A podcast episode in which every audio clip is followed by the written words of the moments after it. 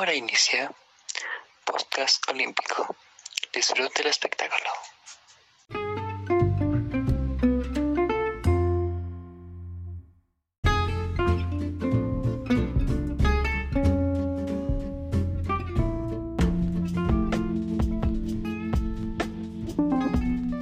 Muy buenos días, tardes o noches. Aquí estamos de nuevo en el podcast olímpico y hoy estaremos hablando sobre temas bastante filosóficos. Estamos aquí con Carlos Acevedo, Leonardo Álvarez, Damián García, Raúl Gómez, Gael Gutiérrez y su servidor, Alan Hernández. Empezaremos hablando sobre las distintas formas de gobierno.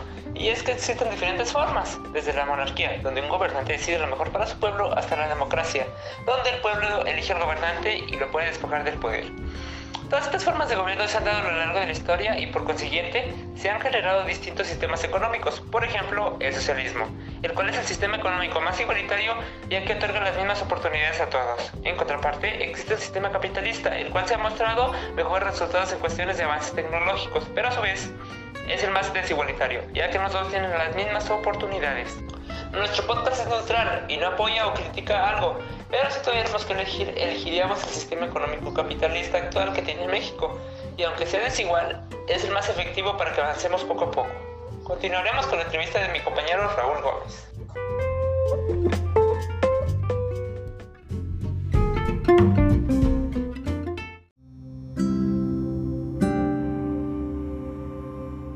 Hola, ¿qué tal?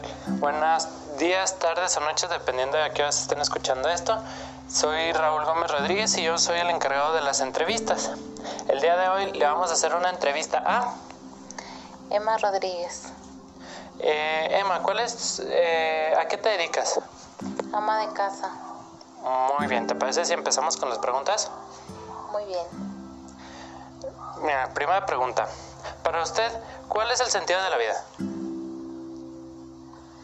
El sentido de la vida, pues la familia, Dios. Muy bien. ¿Cómo define la felicidad? Híjole, pues la felicidad es un el estar bien contigo, con tu familia y en sociedad. Muy bien. ¿Usted qué haría si perdía el sentido de la vida?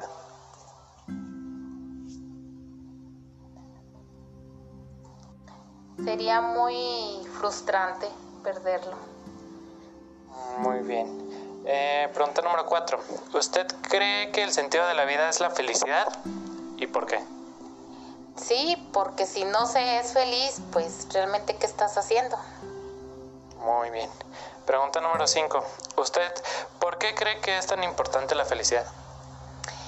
Porque cuando estás en felici eh, la fe- en viviendo con en felicidad, este vives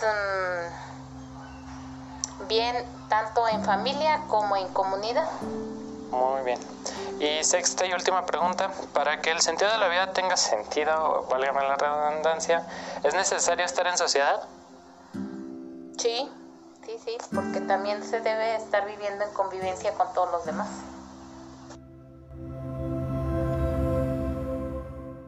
Ahora un corte comercial.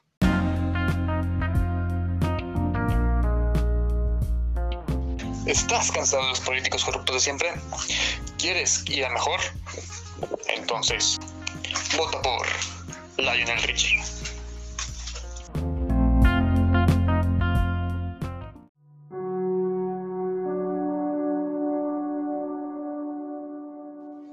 Bueno, volvemos con las entrevistas. Ahora le toca el turno a... Ernesto Gómez. ¿Estás listo para las preguntas, Ernesto? Sí. Muy bien, comencemos con la primera. Para usted, ¿cuál es el sentido de la vida? Para mí el sentido de la vida es estar en armonía con, con uno mismo, con la familia, con la sociedad y principalmente con Dios. Eh, muy bien. Segunda pregunta. ¿Cómo define la felicidad? La felicidad es eh,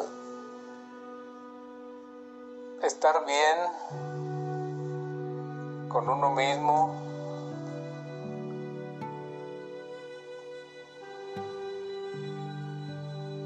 con sus familiares, con su entorno. Para mí eso es la felicidad. Muy bien. Tercera pregunta. ¿Usted qué haría si perdiera el sentido de la vida?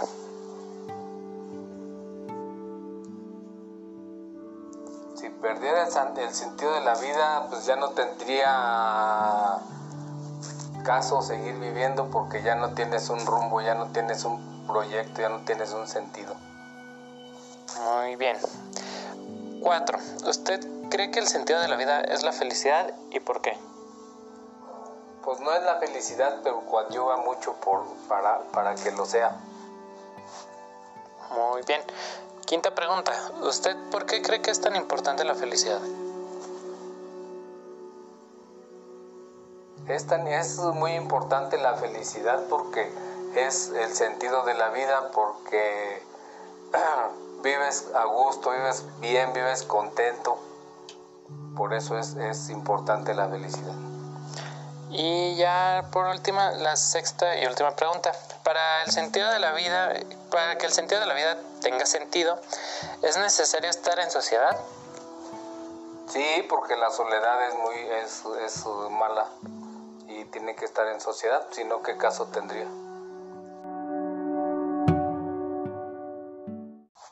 Ok, muchas gracias por tu tiempo, esto sería todo. Ahora pasaremos a una charla del existencialismo.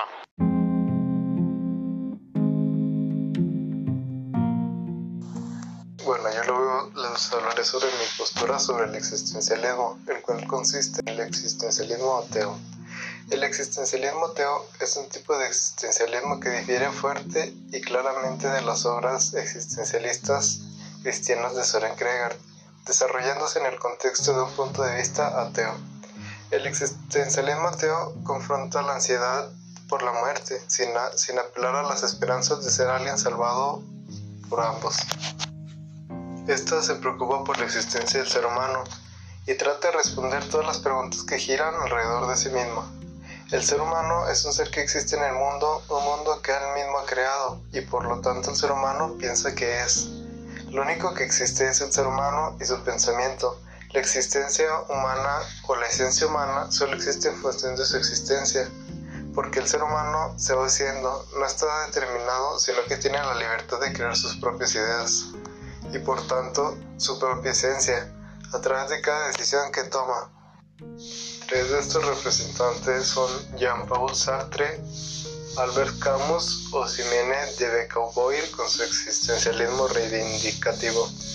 Sartre decía que la existencia humana es una existencia consciente, hecho que la diferencia del existir de las cosas y es un fenómeno subjetivo, ya que es al mismo tiempo la conciencia del mundo y la conciencia de sí mismo.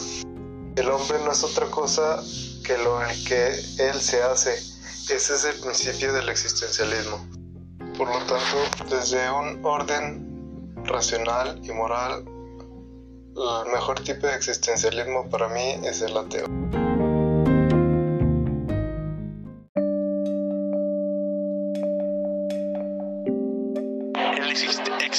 Existencialismo cristiano es un movimiento teológico y filósofo que adapta un enfoque existencialista de la teología cristiana. La escuela del pensamiento se remonta a menudo en la obra del filósofo. ¿Qué afirma esto? Que el sujeto debe relacionarse con Dios con independencia de prescripciones morales, en pleno uso de su libertad individual, con el sentido de enfrentarse a la toma de decisiones del cual procesa una derivada de angustia existencial. Con esto dicho, el existencialismo está a nombre de Dios, quien puede reconfortarlo o curarlo en cuestión del camino que conduce a la redención.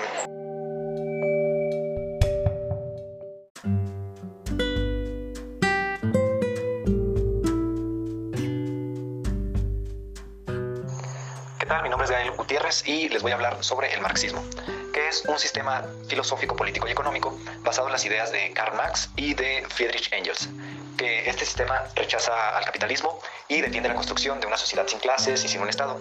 Pero, ¿quién es Karl Marx? Pues este fue un pensador socialista y activista revolucionario de origen alemán. A través de sus investigaciones y escrito, Karl Marx hablaba sobre diversos temas como el trabajo diferencia al hombre del animal. Esto lo menciona en su libro llamado La ideología alemana, en donde nos dice que el hombre mismo se diferencia de los animales a partir del momento en que comienza a producir sus medios de vida el hombre produce indirectamente su propia vida material a través del trabajo humano aplicado en la construcción de todos aquellos instrumentos y conocimientos que le permitan satisfacer sus necesidades, tales como la reproducción, la comida, el techo y el sustento. Los animales, por otro lado, recolectan lo que la naturaleza les da y sobreviven con ello. Y el hombre crea las herramientas como extensiones de sí mismo para poder satisfacer sus necesidades.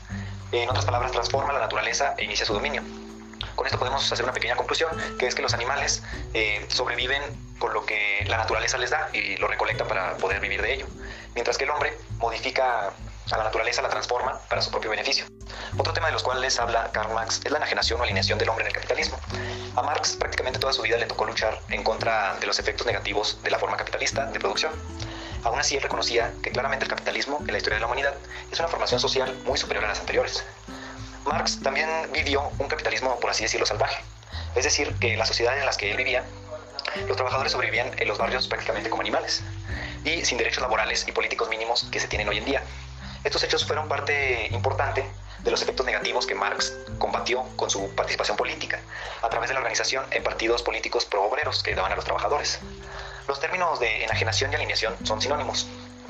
En Marx, la enajenación o alineación es básicamente un proceso permanente de deshumanización del sistema capitalista, en donde el hecho de una mayor deshumanización del hombre se produce al limitar sus posibilidades creativas a la repetición mecánica de un movimiento ante una, una, máquina en las fábricas. Además de que los productos que ellos realizaban, los objetos que fabricaban, no se les reconocían como propias y tampoco una parte importante de las riquezas creadas por él. Otro tema tocado por Marx es la alineación entendida como separación del hombre del producto de su trabajo. Esta alineación se refiere a la situación de cuando el trabajador despliega sus potencialidades para realizar o crear un objeto, el cual materializa su ser y deja en este una parte de sí mismo en el proceso, para que al final este producto u objeto le sea arrebatado por el capitalista que alquiló su potencial de trabajo. Esto crea un sentimiento de frustración permanente por la creación de obras que no se podrán disfrutar por parte del trabajador. Además de esto, Marx eh, consideró formas más eficientes de producción, proceso que se da en tres fases. La primera fase es la cooperación simple, en donde los obreros son trabajadores, conocen su oficio completamente y son reunidos en un solo lugar por el capitalista. Se ocupan de la organización de la producción de un solo tipo de artículo y su venta. En este proceso o en esta fase, la producción se incrementa con esta forma de cooperación simple. La segunda fase que se puede encontrar es la cooperación desarrollada manufacturera, en donde el patrón, para incrementar su productividad, divide en varias acciones el trabajo que antes una persona lo ejecutaba por entero. Así un artículo es terminado por varios obreros, haciendo cada quien su parte. El conjunto de obreros provoca que se produzca más. La tercera fase es el desarrollo de la gran industria, en donde el capitalista, con el afán de obtener más y más ganancias, empieza a modernizar los instrumentos de trabajo. Bueno, el último tema que tocaremos sobre el pensamiento de Karl Marx o sobre el marxismo es el capital, un trabajo de casi toda una vida. El capital es una obra en la que Karl Marx trabajó casi durante 40 años. Dentro del capital Existe una serie de conceptos básicos, como por ejemplo podemos encontrar sobre la producción de mercancías y su valor. Señala que el sistema capitalista lo transforma todo en mercancía y que la fuerza de trabajo que las produce se cambia y se compra como si fuera cualquier otra mercancía, olvidando que detrás de ella está el hombre, el proletariado. Este centra sus esfuerzos en producir mercancías y su venta genera ganancias al capitalista. Bueno, eso fue toda mi parte, un poco sobre el marxismo y lo que pensaba Karl Marx sobre las sociedades capitalistas.